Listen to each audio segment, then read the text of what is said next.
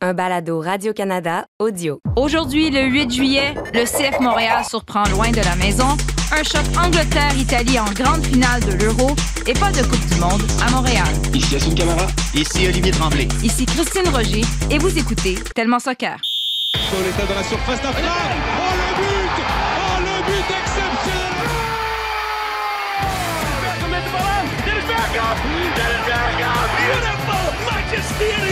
Barcelona. When the seagull follows the troll. It's Shabalala. Buffon, Buffon! Dillo ancora, Dillo di! Dillo!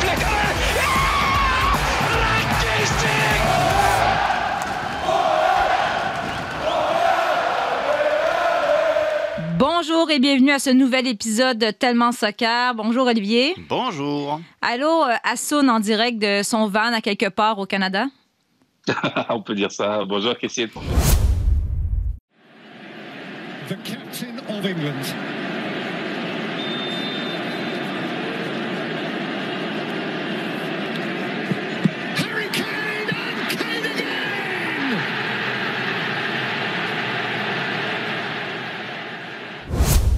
On sait donc maintenant quelles équipes vont s'affronter en grande finale de l'Euro. On va avoir droit à un choc entre l'Italie et l'Angleterre. It's coming home, ou comme tu dirais, Oli, It's a coming home. c'est ça. Euh, on entendait d'entrée de jeu le but d'Harry Kane. Euh, là, il faut qu'on parle en commençant de ce fameux penalty. Sterling qui va chercher ce penalty. Et quand on regarde la reprise, euh, où ça, un penalty, c'est moi ou euh, il n'y en avait pas? Ah, c'est peut-être soft, un peu. C'est peut-être un peu. En même temps. Même temps. J'aime bien Oli, un peu peut-être un très très peu soft, tu sais. très très soft. Non, Hassan, mais tu penses que ça n'en était pas un? franchement, euh, ce type de penalty, les, les siffler à ce moment du match, franchement, faut être fort hein, en Mm. tant qu'arbitre parce que. euh, Habituellement, le sifflet aimé- est rangé à ce moment-là. Mais oui, mais j'aime bien la sémantique que tu as utilisée. C'est. Sterling a été le chercher, ce penalty. Euh, il a été le chercher dans la poche de l'arbitre, en fait, qui l'a sorti et qui a dit OK, je te l'accorde. Donc, euh, à ce moment-là du match, sachant qu'on est en prolongation, qu'on est une demi-finale de l'Euro, qu'il y a deux ballons sur le terrain, que je veux dire. Ah, c'est, difficile de siffler de la sorte face à des Danois qui ont été valeureux, qui ont souffert, c'est vrai, en prolongation, mais qui, qui ont résisté et qui s'amenaient tout doucement dans les prolongations, dans les penalties, dans la séance de penalty. Donc moi personnellement, ce type de penalty, je l'aurais pas sifflé, vraiment pas. Mais on attendait quand même l'Angleterre, en tout cas nous, là, nous trois, on attendait quand même rendu à ce stade, euh, même si on a revu nos prédictions euh, six fois. Mais bref, on attendait l'Italie contre, euh, surtout Hassoun, l'Italie et l'Angleterre en, en grande finale. Mais en tout cas, personnellement, je m'attendais à ce que ce soit plus facile ou plus convaincant. L'Italie qui a gagné euh, en tir de pénalité. On l'a dit, l'Angleterre en prolongation avec un pénalty. C'est moi où ça a été. Mettons, l'Italie, j'ai- j'ai l'impression que ça a été plus compliqué un petit peu que face à, à la Belgique. là. Ouais, mais je veux dire, il n'était pas, il était pas devant 11 cônes orange non plus en face. Je Wow, pense que l'équipe. wow, wow. Simon Crémer, euh, est-ce que tu viens de traiter, euh, notre reproducteur euh, a entendu que tu viens de traiter les joueurs belges de cône orange? Non, il n'y a aucune équipe de cône orange, ben, à part peut-être les Pays-Bas à cause du chandail. Là. Mais l'équipe, espagnole avait sa place en demi-finale. Au début du tournoi, je pense pas que j'aurais dit ça. Puis, écoute, il s'est passé tellement d'affaires dans le camp espagnol en plus. euh, la COVID, les joueurs qui sont obligés de venir en, en renfort, puis qui finalement s'en vont, puis Morata, puis ci, puis ça. Mais c'est une équipe qui est montée en puissance dans ce tournoi-là, qui a fait du jeu aussi, puis qui. Pedri est absolument sensationnel. Puis je regarde pour la, en vue de la Coupe du Monde de, de 2022, euh, l'Espagne, euh, je sais pas. Non, mais Il me semble qu'il va se passer quelque chose. Fait, fait euh, Italie-Espagne, je pense que c'est allé un peu comme ça devait aller. Ça allait être un match compliqué pour l'Italie. Mhm. Puis du côté anglais contre le Danemark. Sacré dire, Danemark. hein? je, je veux dire, ils, sont, ils sont vraiment forts, les Danois, mais euh, honnêtement, tu- je, je regarde la physionomie du match. Je pense que l'Angleterre aurait pu gagner en 90 minutes. Euh, je, Oui. je- je crois sincèrement qu'il aurait pu gagner en 90 minutes. Ça n'a pas été le cas. Mais euh, sur, le, sur le fond, l'Angleterre a fait ce qu'il fallait. Puis tu as deux équipes en finale qui, oui, ça respecte la logique. Peut-être qu'ils ont dû travailler un petit peu plus fort, mais tu regardes sur l'ensemble du tournoi, ils méritent pleinement, pleinement d'être là. Oui, mais Asun n'empêche que c'est la beauté du foot. On, a, on est passé très près d'avoir une finale Espagne-Danemark. Mais on n'était pas loin, et puis ça aurait pu arriver. Puis, honnêtement, moi, j'étais sûre que ça va être l'Italie, l'Angleterre, mais j'ai douté. Et oui, ça aurait validé ma prédiction qui mettait le Danemark euh, en, avant. Ouais, mais là, finalement, se tu as dit l'Angleterre la semaine passée. Là, on ne sait plus, Asun. C'est compliqué. Non, non, le Danemark était mon petit pousset depuis le début. Ça, petit c'est vrai, vrai. vrai, on Ça- va te le ne- donner. ça, On, ne, avait... ça ne bouge pas. on s'était moqué de toi. pas. Exactement. Mais euh, écoute, euh, le Danemark était valeureux, a validé, ils ont validé un super tournoi. Euh, ils étaient portés, bien entendu, par l'événement euh, tragique, enfin, aurait pu être tragique, d'Eriksen aussi, et une équipe valeureuse, donc forcément, euh, faut les féliciter. Euh, de l'autre côté, Oli, tu parlais de l'Espagne. L'Espagne a, a perdu, mais je- ils, ils vont pas en finale, ils gagneront pas l'Euro, mais ils ont gagné une équipe. Mhm. Et ça, aujourd'hui, c'est super pour eux parce qu'avec toutes les incertitudes et le massacre que Luis Enrique subissait de la part de la presse en Espagne, euh, voir le volte-face qu'il y a dans les, dans les, dans les analyses aujourd'hui en Espagne, c'est c'est fort parce que bah, il a montré une façon de jouer, il a, il a, il a, il a fait oublier limite une, une ancienne génération qui a, qui a disparu et euh, il part avec des joueurs extraordinaires comme Pedric, tu l'as dit, qui, qui est juste un joueur fabuleux, extraordinaire. Donc on a hâte de voir ce que ça donnera par la suite. Et une- on a une belle finale, sincèrement. Ouais. Angleterre-Italie, euh, À magnifique Wembley. finale à Wembley. L'Italie qui va venir avec bah, euh, ce qu'ils nous ont offert, euh, de l'abnégation, à défaut de, de- de qualité de jeu et de possession face à, euh, face à l'Espagne. Mais ils ont tenu, ils ont montré des valeurs extraordinaires. Tu sens la rage et la volonté d'y aller. Moi, c'est juste fabuleux. Je suis, je suis fan de l'Italie vraiment et de ce qu'ils ont montré. Et l'Angleterre, bah, l'Angleterre, écoute. Mais type de- tu avais dit la semaine passée, là, ta prédiction, c'était devenu l'Angleterre depuis le massacre de la France. Désolé. Le massacre, mon non, Dieu. exactement. Non, est-ce que tu maintiens ta, ta prédiction? Est-ce que tu continues de croire que l'Angleterre a ce qu'il faut pour battre l'Italie? Bah, bah, je sais pas, franchement, euh, ça va être une finale ouverte. Écoute, il y a tout pour que l'Angleterre gagne. Je veux Mm. dire, ils ont une belle équipe, ils sont à domicile. Euh, Il y a Beckham euh, dans, dans les tribunes, il y a la reine, il y a tout le monde, tu vois. Je veux dire, euh, il y a tout pour qu'ils gagnent, et en même temps, il y a tout pour qu'ils euh, bah, laissent filer justement cette coupe et que ça soit le, le- la plus grande déception que connaisse l'Angleterre, encore une fois. Ça reste l'Angleterre, tu sais. Ça reste l'Angleterre, exactement. Et c'est pour ça que j'arrive pas à me prononcer sur cette finale-là, parce qu'au vu de ce que l'Italie propose et qui est juste, t'as as, l'impression qu'il y a rien qui peut les arrêter. Même un match un peu plus en dedans face à l'Espagne, ils ont réussi à s'extirper de là. Je, ça- écoute, je vais c'est avec intérêt que je vais regarder cette finale et, et juste l'observer parce que je, je serais même pas capable de me prononcer franchement sur cette finale-là. Tu sais, je fais des blagues sur l'Angleterre, mais j'ai l'impression que tout le, le passage de Garrett Southgate, un- ça a servi un peu. Tu sais, Marc Bergevin parle de, parle de quoi? C'est reset?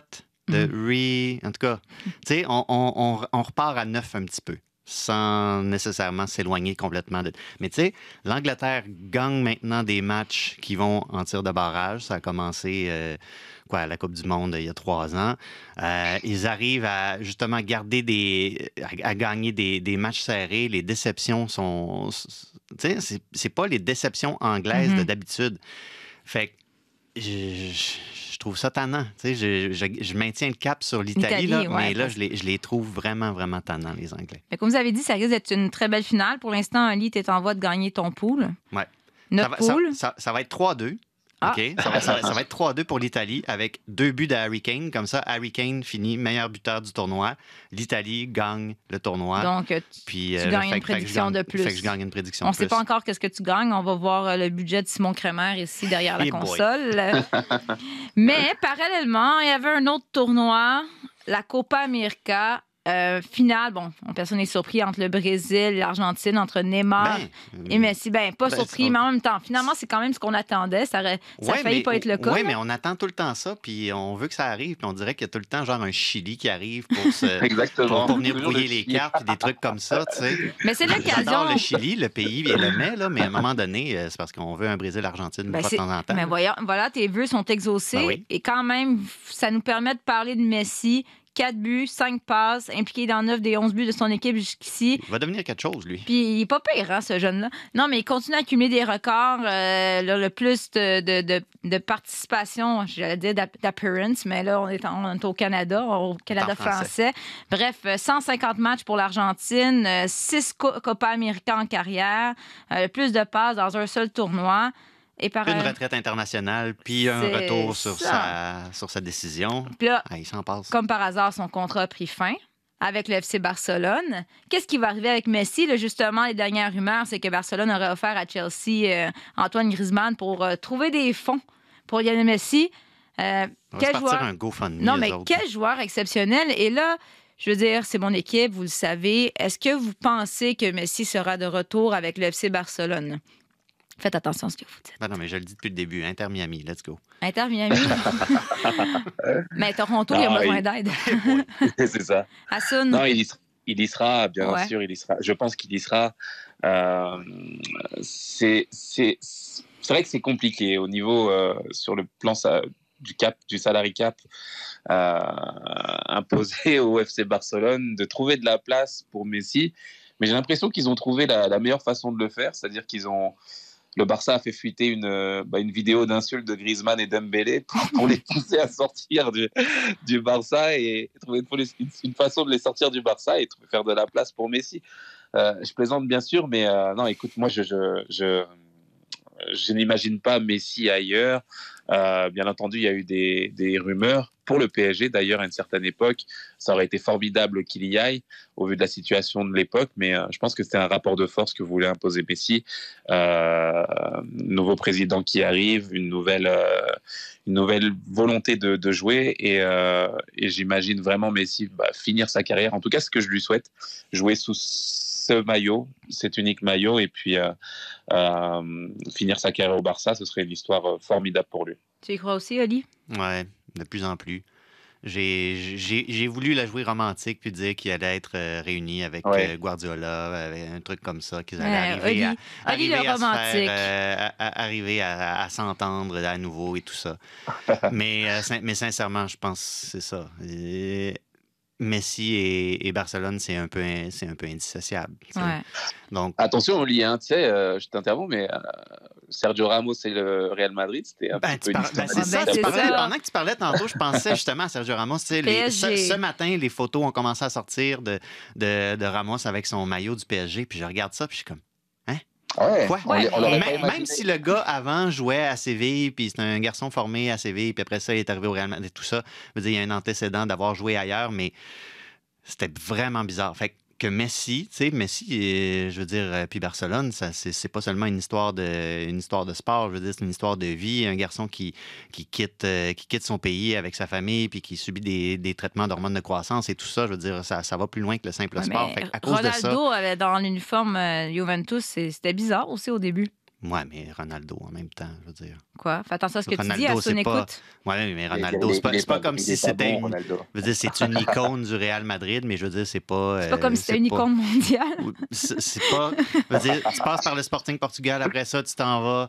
Après ça, tu t'en vas à Manchester United. Après ça, tu t'en vas au Real Madrid. Je veux dire, il, il- il était capable de s'en aller. C'est pas comme si euh, on s'imaginait qu'elle allait nécessairement finir sa carrière au Real Madrid. Ce C'est que, ça, vous, je veux dire. ce que vous pensez, c'est que.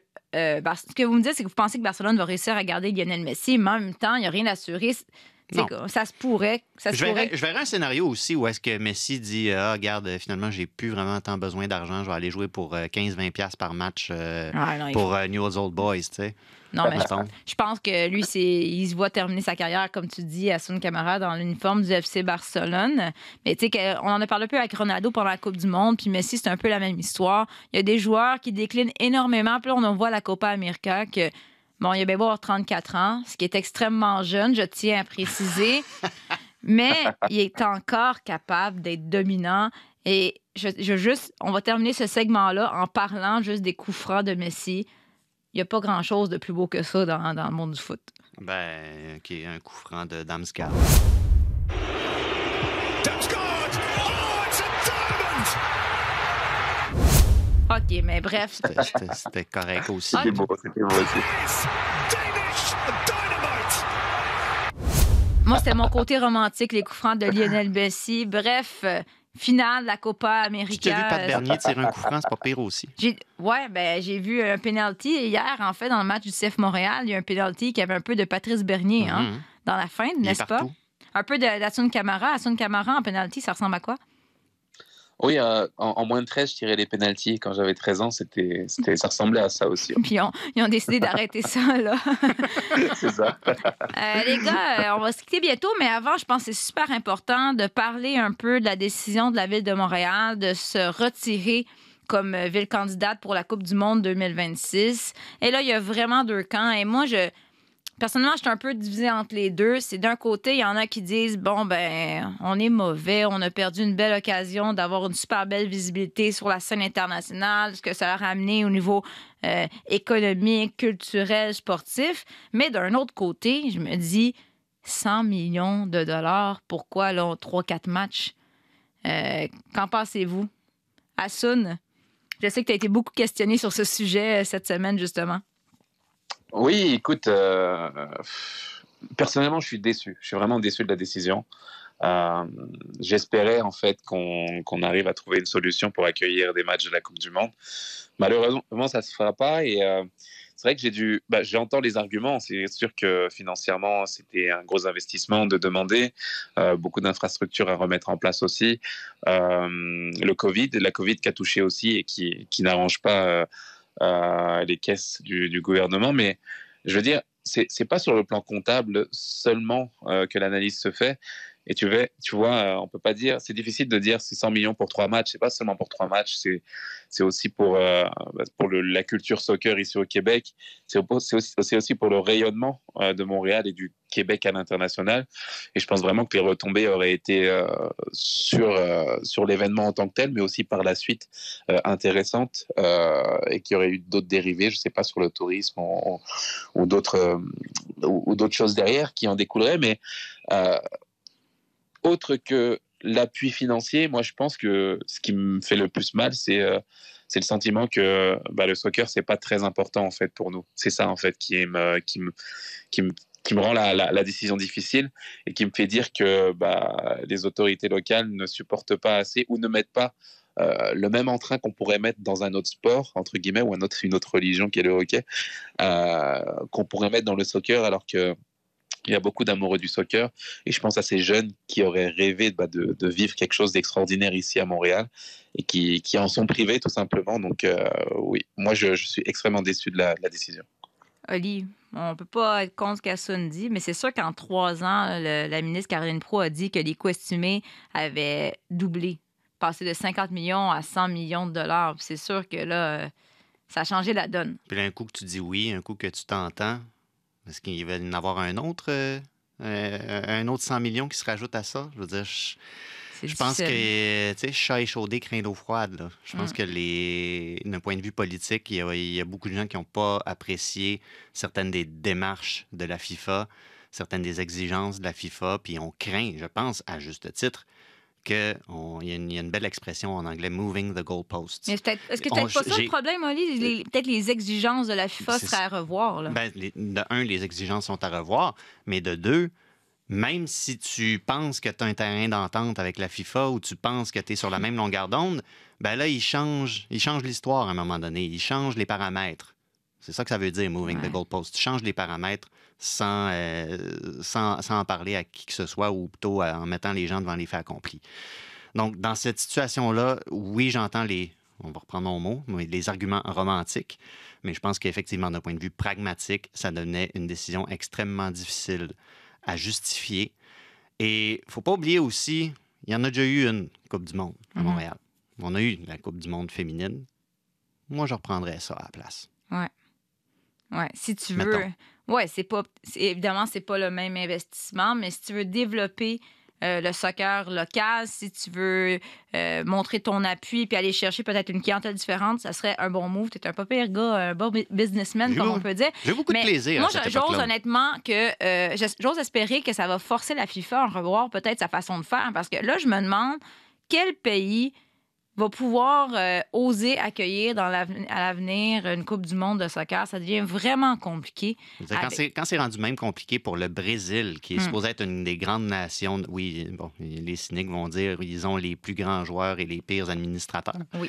Mais tu sais, quand même, une nation comme ça peine à se relever des conséquences d'une Coupe du Monde puis des, des stades qui ont été placés à des endroits vraiment inusités où est-ce que tu tu t'en sers pas. Tu as, dénaturisé ton, ton, ton stade national qui est le Maracana, qui ressemble plus à au bâtiment mythique Mhm. qu'on connaissait. Quand même ça, c'est rendu difficile. Je veux dire, est-ce qu'on va vraiment voir un autre, euh, une autre Afrique du Sud, par exemple, où, où on, a le, on a le Qatar qui est, qui est une nation émergente, dirons-nous, mais j'ai l'impression que tous ces événements-là vont se retrouver dans des pays développés ou est-ce que Ouais, Ben, des nations qui sont capables d'assumer ce que le Qatar assume Ben, euh, c'est ça. présentement. Ça, euh. tu sais, ça devient difficile de, de voir qui va Ouais. pouvoir assumer ces coups-là à un moment donné. Puis on se fait l'avocat du diable parce qu'honnêtement, on est trois amoureux du soccer, puis on serait les premiers à être très, à être très excités d'aller couvrir ou voir pour le plaisir des matchs à Montréal. Ben. Espérons que ça arrive un jour et pourquoi pas, comme tu dis, d'ici là, la Coupe du Monde féminine avec plein de belles jeunes joueuses québécoises qui sont en, en pleine émergence. Dans mon oreille, on a un réalisateur qui me parle qui a une question. Simon voudrait faire une Coupe du Monde éclatée. Oli, qu'en penses-tu? Je suis tellement pas d'accord. Sois poli, là. On veut que le, le balado soit, fait, soit trop- publié aujourd'hui. C'est trop loin. C'est trop loin. C'est trop. Ouais, j'ai peur qu'on perde le, le folklore justement de ce qu'amenait la Coupe du Monde dans un événement, un, un endroit unique. Euh, après, ça a des avantages de, de faire participer des populations différentes, mais Hmm. c'est vrai que, je sais pas moi, le, même en tant que spectateur, le, le fait d'avoir pour idée d'aller voyager dans un pays, de non seulement découvrir des matchs, mais aussi une culture avec, avec l'histoire et, et tout ce qui va avec, c'est un peu la formule que, que j'aime et euh, l'euro l'a fait, l'euro l'a fait euh, aujourd'hui. Euh, c'était bien, ça, ça- ça- ça- ça a bien été amené, mais je, je suis plus fan du fait de, de voir beaucoup de partisans se réunir au même endroit et, et de partager euh, des bons moments. On s'excuse, Simon, euh, mais on espère quand même que tu as aimé notre épisode euh, puis que tu vas le publier tantôt. Et, euh, Simon fait dire, Olivier, que certains de tes segments vont être coupés au Je peux- montage. Je peux, vivre avec les conséquences, ça va. On n'a pas parlé de Olivia Moultrie, mais je vais quand même le mentionner, la jeune joueuse de 15 ans qui se battait depuis des années pour avoir le droit de jouer professionnellement. Elle a finalement signé avec Portland et a disputé un premier match. Et euh, Olivier, on en parlait avant d'entrer en onde. Quel bon timing pour elle, parce que là, la moitié des équipes de la NWSL sont parties avec leur, euh, leurs équipes nationales pour les Jeux olympiques. Donc, Voilà. probablement qu'elle va avoir beaucoup de temps de jeu, avoir la chance de se développer, puis on a bien hâte de voir ce qu'elle pourra faire. Et si vous voulez voir qu'est-ce qu'elle peut faire, ben vous pouvez regarder les Thorns contre le Gotham FC dimanche à 15h en même temps que la finale de l'Euro.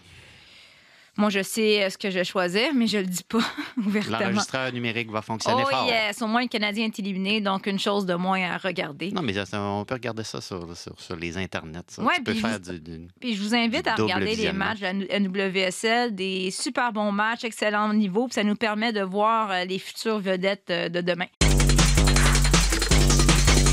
Accueille aujourd'hui Raphaël Guillemette, euh, journaliste pour Radio-Canada en direct de Toronto. Ah, salut Raph. Bonjour Christine. On va tout de suite parler de ton équipe, Toronto FC. Euh, qui pensait que Toronto FC se retrouverait bon dernier de la MLS à ce stade-ci de la saison? En tout cas, pas moi. les supporters du CF Montréal. Là, à wishful thinking, comme on appelle. Donc, euh, écoute, Raphaël, Toronto FC qui a gagné hier, mais qui a mis fin à une série de quoi? Six défaites, dont une défaite de 7 à 1, à la suite de laquelle on a congédié l'entraîneur. Euh, comment t'expliques, Raphaël, que Toronto est passé d'une, on peut dire quasiment une puissance dans la Ligue à Ça. ça, la risée? Ben, c'est difficile de l'expliquer. Euh, dimanche, quand on a congédié l'entraîneur-chef Chris Armas, le président Bill Manning, le directeur général Ali Curtis, un point de presse dans lequel il tentait justement d'expliquer ce qui s'était produit. Et on voyait qu'il y avait du mal à mettre le doigt sur la raison particulière. On a été avec le beau émissaire Chris Armas, mais qui est aussi responsable en bonne partie, selon moi, des problèmes de UFC cette année. Pourquoi? Parce qu'après 7-8 ans de Greg Vanney, ben, on a décidé d'aller pour une nouvelle stratégie, un nouveau personnel d'entraîneur. On a changé du tout au tout la direction de cette équipe-là sans vraiment apporter de modification à l'effectif, à part l'ajout d'un joueur désigné, le Jefferson Soteldo. On a été pour un, pressing haut sur le terrain qui finalement ne cadre pas, pas en tout avec l'équipe qu'on a sous la main présentement. Josie Altidore était en froid avec l'entraîneur Armas en plus, ou de quelques matchs seulement, s'entraînant à l'écart d'équipe. Donc, c'est difficile d'expliquer. Il y a eu des blessures. Euh, le directeur général, ça, ça m'a fait rire. Le directeur général du TFC, Ali Curtis, a dit Oui, mais il y a le déménagement temporaire en Floride et tout ça. Mais la première chose que je me suis dit aussi, c'est bon, ben, CF Montréal, lui aussi, s'entraîne et joue en Floride, et pourtant, il est rendu quatrième au classement de l'Est. Comment est-ce que ça fait que le Toronto FC, pourquoi peut-être un meilleur effectif que le CF Montréal, de meilleurs moyens de gagner, fasse aussi mal pendant la saison? C'est difficile de l'expliquer. Et, euh, je le disais, une défaite de 4 à 1 contre le DC United. Euh, DC United, c'est pas la puissance de la MLS non plus. C'était la preuve il est poli quand même. Hein? PFC avaient abandonné leur entraîneur. On a dit, bon, il a perdu son vestiaire, on peut choisir tous les qualificatifs que vous voulez, mais essentiellement, Chris Armas n'était plus l'homme pour diriger cette équipe-là. Et là, ben, on se demande un peu la direction qu'elle va prendre. Mais justement, Raphaël, est-ce que toi qui es proche de l'équipe, est-ce que tu penses que, bon, là, son, son bon dernier, on va oublier cette saison-là, mais est-ce que tu penses qu'ils vont être capables de se remettre au droit chemin? C'est quoi la solution? Et là, tu me dis, c'est peut-être le choix de l'entraîneur qui va déterminer qu'est-ce qui va arriver par la suite. Là. Bien, déjà, les blessures, on les a côté maintenant parce que Halle Handball Pozuelo, qui était joueur par excellence de la dernière saison, est revenu au jeu. On voit qu'il il a retrouvé la forme, ça, ça va. Fersen Soteldo, semble en confiance également, ça, ça va. Yossi Altidore pourrait revenir avec l'équipe dans les prochains jours parce que là, il y a une pause de neuf jours qui attend l'équipe à Toronto également, retour au pays. Ça pourrait aussi aider la formation. Le problème, c'est le jeu défensif de l'équipe qui était mis à mal par le système qu'employait Armas. Là, c'est son adjoint Javier Perez qui a pris les commandes pour le match de mercredi, que Toronto a gagné de toute attente, 3-2 contre la Revolution de la Nouvelle-Angleterre. Et là, on se demande, OK, mais est-ce que c'est lui le nouvel entraîneur de l'équipe? Parce que la direction, elle, en fin de semaine, sous-entendait ça va être Javier Pérez mercredi. On a neuf jours de pause. Ensuite, on va se magasiner un entraîneur-chef par intérim. Et à l'été, on se trouvera peut-être un entraîneur-chef pour la prochaine saison. Donc, essentiellement, ils ne savent pas trop où est-ce qu'ils s'en vont. Ils se disent peut-être que Pérez va faire la job. Si c'est le cas, on va le garder, tant mieux. Ça nous fera moins de travail à faire. Mais si ça ne fonctionne pas, bien, on avait dit que ce n'était pas notre première option et on va se rabattre sur un autre choix pour le reste de la saison. Je vois très mal le Toronto FC remonter la pente en raison justement de ce manque de, de couilles de la direction du Toronto FC. Rien Ils ont de seulement moins, hein. 8 points au classement général. Comment est-ce qu'ils vont faire pour retrouver le portrait éliminatoire? C'est possible. Ils s'accusent 8 points sur la dernière place en série. Il y a des équipes qui ont des matchs en main. Pour vrai, c'est c'est pas mal. On, on- on s'entend pour dire que c'est pas mal impossible. Mais je me souviens, on avait fait nos prédictions en début de, de saison. Asun, euh, je- si je me trompe pas, tu vraiment pas prédit que Toronto FC aurait autant de difficultés que ça. Non, je ne l'aurais pas prédit, sincèrement. Je suis très surpris et l'organisation du Toronto FC l'est l'est tout autant. Euh, je suis d'accord avec l'analyse qui était faite. Euh, je trouve que la ligne directrice est, beaucoup moins claire que ce qu'on avait par le passé. Euh, changement d'entraîneur, changement de philosophie. Et puis par la suite, euh, moi j'avais vu un article en fait de Quentin Westberg, donc excellent gardien du Toronto FC par le passé, qui, qui avait parlé aux médias français et qui disait que, euh, mais ouvertement, hein, j'étais très surpris par ça, bah, qu'il était euh, perdu en fait dans la philosophie de jeu, euh, que l'équipe ne savait pas trop où elle s'en allait. Et, et ça me, c'est frappant de voir à quel point, bah, je pense pas qu'il était visionnaire là, mais je veux dire, on le ressentait aussi. On parle de Josie Altidore qui, fait ses frasques aussi et qui a un gros dossier à gérer parce que c'est une grosse personnalité, un super joueur, mais c'est une grosse personnalité dans le vestiaire. Et quand tu as tes cadres qui ne collent pas ou qui, ou qui n'adhèrent pas à ce projet dont on se pose des questions aussi, forcément, ça peut être que négatif. Donc, euh, c'est compliqué pour eux aujourd'hui. Mais attention, Toronto peut se relever. Ils peuvent se relever parce qu'ils ont le potentiel. Il y a des, il y a des bons jeunes, il y a des, il y a des super joueurs aussi. Et je pense qu'avec un, euh, une, ligne directrice un peu plus claire, euh, ils peuvent remonter ce déficit qui est, qui est difficile aujourd'hui. Mais On a vu en MLS des, des, équipes se retourner aussi. Je pense à DC United qui avait l'habitude de le faire aussi. Donc, euh, on est capable de, de, voir Toronto se relever, se qualifier pour les séries. Raphaël? Mais c'est important de préciser, l'entrevue en fait que Westberg a accordée a finalement été corrigée par le journal euh, Le Quotidien auquel elle a été accordée. Euh, bon, du côté ah, du Toronto okay. FC, on se défendait pour dire qu'il avait été mal cité. Euh, en fait, on disait que c'est un ben problème de traduction. C'est toujours Mais comme ça. Je trouve ça étonnant venant d'un gardien franco-américain qui donne une entrevue à un média français. D'après moi, c'est pas la traduction qui a été le problème. On a simplement voulu sauver la face. Mais euh, effectivement, et Westberg, d'ailleurs, il était numéro un l'an dernier. Cette année, Oui. Armas a favorisé Bono. Mais Ouais. c'est aussi parce que Westberg a été touché par la COVID, toute sa famille également. Euh, il avait été retenu au pays. Ça avait été très difficile. Je pense que le Toronto FC va pouvoir se reprendre, s'unir autour de ce potentiel nouvel entraîneur, Javier Pérez. Les leaders vont faire leur travail. Altidore va potentiellement revenir avec l'équipe. Il y a une marge de manœuvre. Mais de là à dire que le Toronto FC va se classer pour les séries éliminatoires, c'est un long shot. Ouais. Je ne mettrai pas mon hypothèque là-dessus. Parce que là, Olivier, ils ont... oui, Toronto a gagné hier, victoire de 3 à 2, mais tu sais, c'était pas convaincant. euh, Est-ce que tu as l'impression, toi, qu'on vient de changer le vent de côté et que vraiment, le, Toronto est en pleine possession de ses moyens ou pas du tout? Non, non, absolument pas. Je pense que c'est- c'est c'est le- c'est l'électrochoc habituel quand on change d'entraîneur. On a vu une équipe sortir en, Lyon, puis dans la première demi-heure, il était absolument sensationnel, il n'y a aucun doute là-dessus. Mais après ça, on a vu l'équipe potentiellement championne qu'il avait en face, le Revolution, euh, recommencer à jouer comme elle le peut. Ils ont tenu bon. Euh, je pense qu'il y a énormément de travail à faire encore, d'autant plus que oui, on parle de ligne directrice, mais on on sait pas trop encore comment on va l'établir. Puis à travers tout ça, je peux pas m'empêcher de penser à à quel point c'est ça, ça paraît bien pour Greg Vanny, tout ça. Parce que là, Greg Vanny est parti. Puis au-delà de ce qu'il fait à LA, je pense que c'est ce qui n'arrive pas à Toronto en ce moment, qui montre à quel point cet homme-là a réalisé de grandes choses pour ce club-là. Oui, c'est toute une machine derrière tout ça. Mais Greg Vanny, je pense, est un de ces entraîneurs-là. Peut-être parce que c'est un produit euh, local, on parle local, euh, Amérique du Nord, mettons.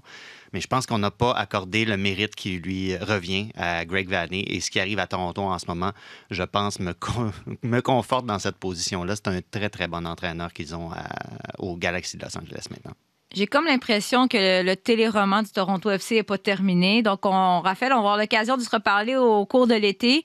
Dès qu'il va y avoir d'autres nouvelles, d'autres défaites. Quand, Oups, désolé. quand Josie va parler, Quand Josie va parler, c'est ça, quand il va y avoir une autre chicane. On se reparle à la prochaine chicane. Merci beaucoup, Raphaël Guillemette, euh, journaliste à Radio-Canada Sport à Toronto.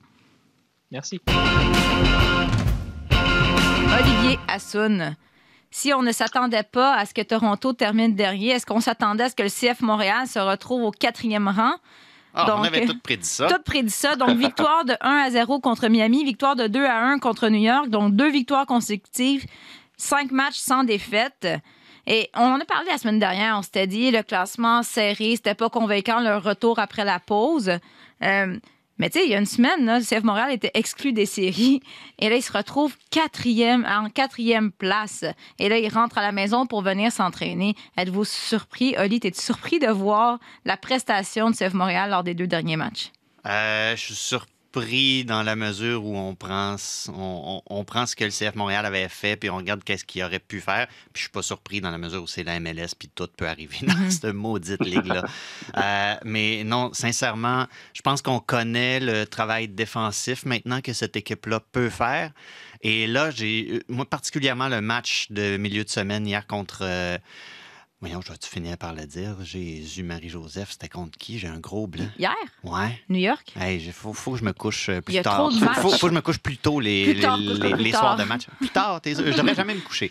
Contre New York City, en plus, je lui ai parlé la semaine passée. Euh, contre New York City, il y, a- puis, puis il y avait vraiment un, un- un plan offensif. On voyait Mhm. quelque chose qui se passait. Puis, puis euh, je, vais, je vais faire référence à quelque chose qui date de l'époque de Hassoun. Puis, tu sais, j'ai j'ai vu quelques tweets passer comme quoi ah, l'impact, ça, ça subissait un peu contre New York, puis euh, ça envoyait des longs ballons devant. Mais tu sais, ça peut être un plan défini. Je me souviens la demi-finale de la, la demi-finale contre, euh, contre les Red Bulls en 2016 à Sun. Euh, Ouais. à, de- à domicile, c'était 0-0 à la pause, puis on avait, des, on avait vu des images du vestiaire à la pause. Puis tu avais Pat Bernier, Marco Donadel qui était devant un tableau de tactique puis qui regardait comment il y avait une certaine rotation au milieu du terrain qui, menait à une ouverture dans un, des, couloirs pour que Matteo Mancosu passe derrière. Un truc comme ça. Euh, Je, je pourrais me tromper sur exactement le point tactique, mais bref, ça ressemblait juste, tu regardais sans le contexte, ça ressemblait juste à, bon, un long ballon de Donadel qui était venu se planter devant Asun puis qui l'envoie en arrière de la défense, puis Matteo Mancosu qui court puis qui essaie d'attraper ce ballon-là. Peut être un plan. Et là, tu voyais vraiment un Kyoto qui essaie d'exploiter ce genre de faiblesse-là, l'espace derrière euh, les défenseurs de New York City FC. J'ai sincèrement aimé ce que j'ai vu. Mhm. C'était pas parfait, mais il y avait. Puis, puis euh, je, je reviens à ma statistique fétiche des buts attendus. Au Oui, but, au Olivier. expected goals, Ouais. le CF Montréal était largement au-dessus de, de New York City FC. Il y, a, il y a quelque chose qui s'est produit dans ce match-là. J'ai aimé ça. T'en as parlé brièvement, Kyoto hier qui a marqué, puis Asun, justement, tu nous disais la semaine passée que si tu avais une déception dans cette saison jusqu'ici, c'est Kyoto parce qu'on s'attendait à beaucoup plus de lui avec, après la saison qu'il a connue l'année dernière. Euh, là, hier, on a revu un peu le Kyoto euh, de des beaux moments. Ouais, qui retrouve ses sensations. Hum. Et c'est vrai qu'on on sentait un poids sur le- ses épaules depuis le début de saison. Je veux dire, Kyoto, euh, les, les buts faciles qu'il a loupés, euh, le manque d'efficacité qu'il a eu, on sentait que c'était plus une pression qui s'est mise, même lui-même, par rapport à la saison qu'il a vécue la saison dernière. Et hier, j'ai senti libéré, senti libéré à, à travers ses courses, à travers ses actions, son implication aussi. Je le voyais vraiment. Euh, c'était le, le, le but refusé pour un hors-jeu euh, dès les premières, la, première seconde. Euh, je veux dire, euh, on, sent la rage et la volonté finalement de faire mal à l'adversaire, et c'est ça que j'ai aimé euh, chez lui hier. Et puis il a été récompensé par un super but aussi. Et, euh, j'espère vraiment que, que le CF Montréal va pouvoir compter sur un Kyoto en forme, parce que tu imagines, avec un Kyoto en méforme qu'on a eu euh, dans cette première partie de saison, on est quand même quatrième aujourd'hui euh, avec un, un, de très bonnes statistiques. Euh, franchement, si on arrive à compter sur un Kyoto qui amène cette équipe de façon efficace et, et tranchante et, offensivement, on peut on peut viser de belles choses vraiment vraiment pour ce, cette fin de saison. Donc, dit, là, le CF Montréal revient à la maison pour s'entraîner. C'est un peu compliqué. Ceux qui ont été vaccinés, pas vaccinés. Où se jouera le match du 17 juillet euh, contre Cincinnati? Bon, on espère qu'ils vont, que le CF Montréal va pouvoir jouer à Montréal avec des partisans, mais je n'ose pas me prononcer sur ce dossier. C'est trop sensible. Bref, mais ça va très bien. Ils sont quatrième et la saison est longue. Le classement est très serré. Une série de défaites, tu te retrouves en haut du classement. Une série de, une série de défaites, tu te retrouves en bas du classement. Bref, on, on comprend ce que j'essaie de dire présentement, même si c'est vraiment Tu es pas en train de clair. dire qu'ils vont perdre 7 à 1, toi, là? Arrête, on dirait que je suis en train de jinxer, mais en fait, je dors pas assez comme, comme Olivier Tremblay.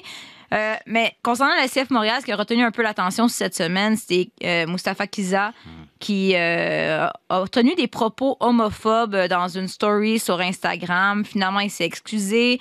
Le CF Montréal a dit que c'était inexcusable, qu'il n'endossait pas ce, ce type de propos. Mais finalement, c'est tout. Dans le fond, on a eu des excuses. Est-ce que selon vous, c'était suffisant?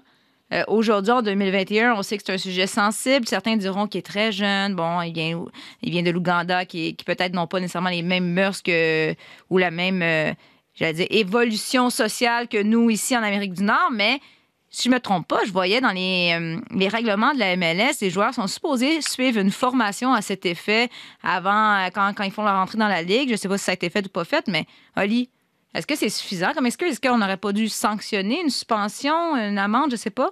Ben, la question que je me pose, c'est est-ce qu'il y a eu des sanctions sans qu'on le sache aussi? Mm. Euh, on ne le sait pas, j'ai pas d'informations là-dessus. J'espère que c'est le cas parce que sincèrement, on est ailleurs. là. On est rendu ailleurs en 2021. Parce que dans d'autres ligues, il, pas- il y aurait une amende, une sanction, puis ça serait dit, il y aurait eu un communiqué ouvertement, on le saurait. Oui. Mais et, et j'espère que la formation en question qui, qui va la suivre ou la suivre à nouveau, puis pourquoi pas une troisième fois aussi, parce que sincèrement, c'est des- c'est le genre de, de propos qui euh, n'ont pas leur place dans quelque sphère de la société.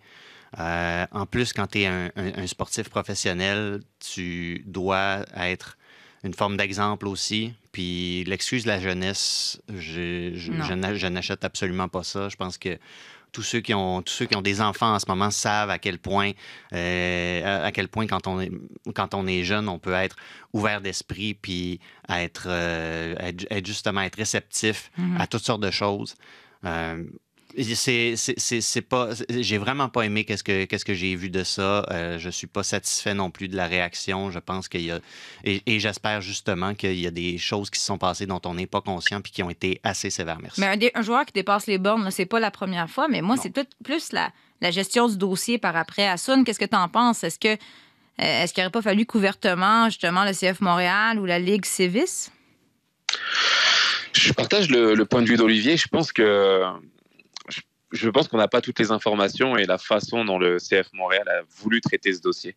Alors il y a l'aspect public, euh, bien entendu. euh, Le CF Montréal s'est tout de suite désolidarisé et a incité le, le joueur à, suivre un- bah, une formation un- un, euh, de- de- d'éducation euh, pour éviter justement ce, ce type de problème. Mais je pense et, euh, et j'espère que, bah, que la sanction interne a été à la hauteur finalement de, bah, de, de- de- du poste qui a été fait. Pourquoi? Parce que euh, on est en 2021 aujourd'hui et plus que ça, je ne comprends pas comment les joueurs arrivent encore à se mettre dans des situations pareilles. Alors oui, euh, faut pas le faut pas le jeter sous le bus non plus parce que s'il le fait, c'est par euh, manque d'éducation et par bêtise. Mais euh, je veux dire, euh, tu le sais que en faisant ça, tu t'exposes à, à des sanctions, mais automatiques, quoi. Je veux dire, je, je comprends pas ce qu'il a voulu faire. Je comprends, je sais pas si c'est, ça, ça devait, je sais pas ce qu'il a voulu faire. Sincèrement, j'essaie de me mettre à sa place et c'est compliqué. Ouais. Et comme tu l'as, comme tu l'as dit aussi, il y a eu beaucoup de scandales aussi euh, par des, euh, sur d'autres sujets, par des joueurs du- dans le passé qui ont fait des bêtises euh, tout aussi énormes. Ça arrive euh, dans tous les clubs, à tous les niveaux. Euh, mais je, n'arrive pas à me mettre dans la place justement de ces joueurs et de se dire comment ils arrivent à se compromettre autant euh, par des postes qui sont, qui sont juste stupides. Donc euh, c'est vrai que c'est compliqué. Et de l'autre côté, bah, on en arrive là encore à se dire qu'il y a un travail d'éducation à avoir, euh, à les sensibiliser aussi, et sur toute forme de discrimination. Et je trouve que voilà, et s'il l'a fait, c'est par bêtise. Et si c'est par bêtise, bah, il faut l'éduquer. Il faut Ouais. pas le, il faut pas le brûler. Il faut pas le, le, le condamner de cette façon. Je pense que c'est la façon la plus évidente, mais peut-être pas la plus intelligente. Je pense qu'il faut le prendre, discuter avec lui et lui dire que bah, ce genre de propos n'ont plus leur place en, en 2021 aujourd'hui. En tout cas, en attendant, si tu regardes le terrain, tu as Lassie Lapalainen qui joue à gauche, Mathieu Choignard qui Mhm. joue en latéral. Exact. On tasse, euh, on fait rentrer Zach Broguillard, on envoie Choignard à gauche. Euh, on enlève Choignard, on fait rentrer Waterman comme renfort Ouais. défensif. Je sais pas si c'est nécessairement un message qu'on envoie, mais chose certaine, il va pas sur le terrain pour l'instant. Et j'ose mais- espérer que, euh, même, même si c'est... voilà, Je veux pas m'avancer là-dedans parce que je veux pas interpréter les intentions de, de Wilfried Nancy. Mais force est d'admettre que Kiza en ce moment n'a pas sa place sur le terrain et j'ose espérer qu'il en tire des leçons. Peut-être que c'est un message qui envoie Kiza, mais si on veut éduquer, je pense qu'une bonne façon de le faire aurait été justement d'ouvertement dire il est sanctionné pour lancer un message, puis tu dis que c'est inexcusable au sein de l'organisation, mais Mhm. finalement, puis si vous me dites probablement peut-être qu'il a été sanctionné, mais on le dit pas, pourquoi ne pas le dire? Je trouve qu'on a manqué une belle occasion. Bref, on parlait du téléroman Toronto FC. On va continuer de suivre celui du CF Montréal. Bref, la MLS, cette ligue. Comment t'as dit ça? Cette maudite ligue. On sait, un maudite ligue-là. on sait jamais qu'est-ce qui va arriver. Mais... Merci beaucoup, les garçons. Merci à Soun en direct de quelque part. Oui, merci euh, Christine. Je voulais juste prendre le temps Oui. euh, de rendre hommage à un jeune euh, du CF Montréal qui a perdu la vie euh, la semaine dernière, euh, Mhm. Yannick Gagné.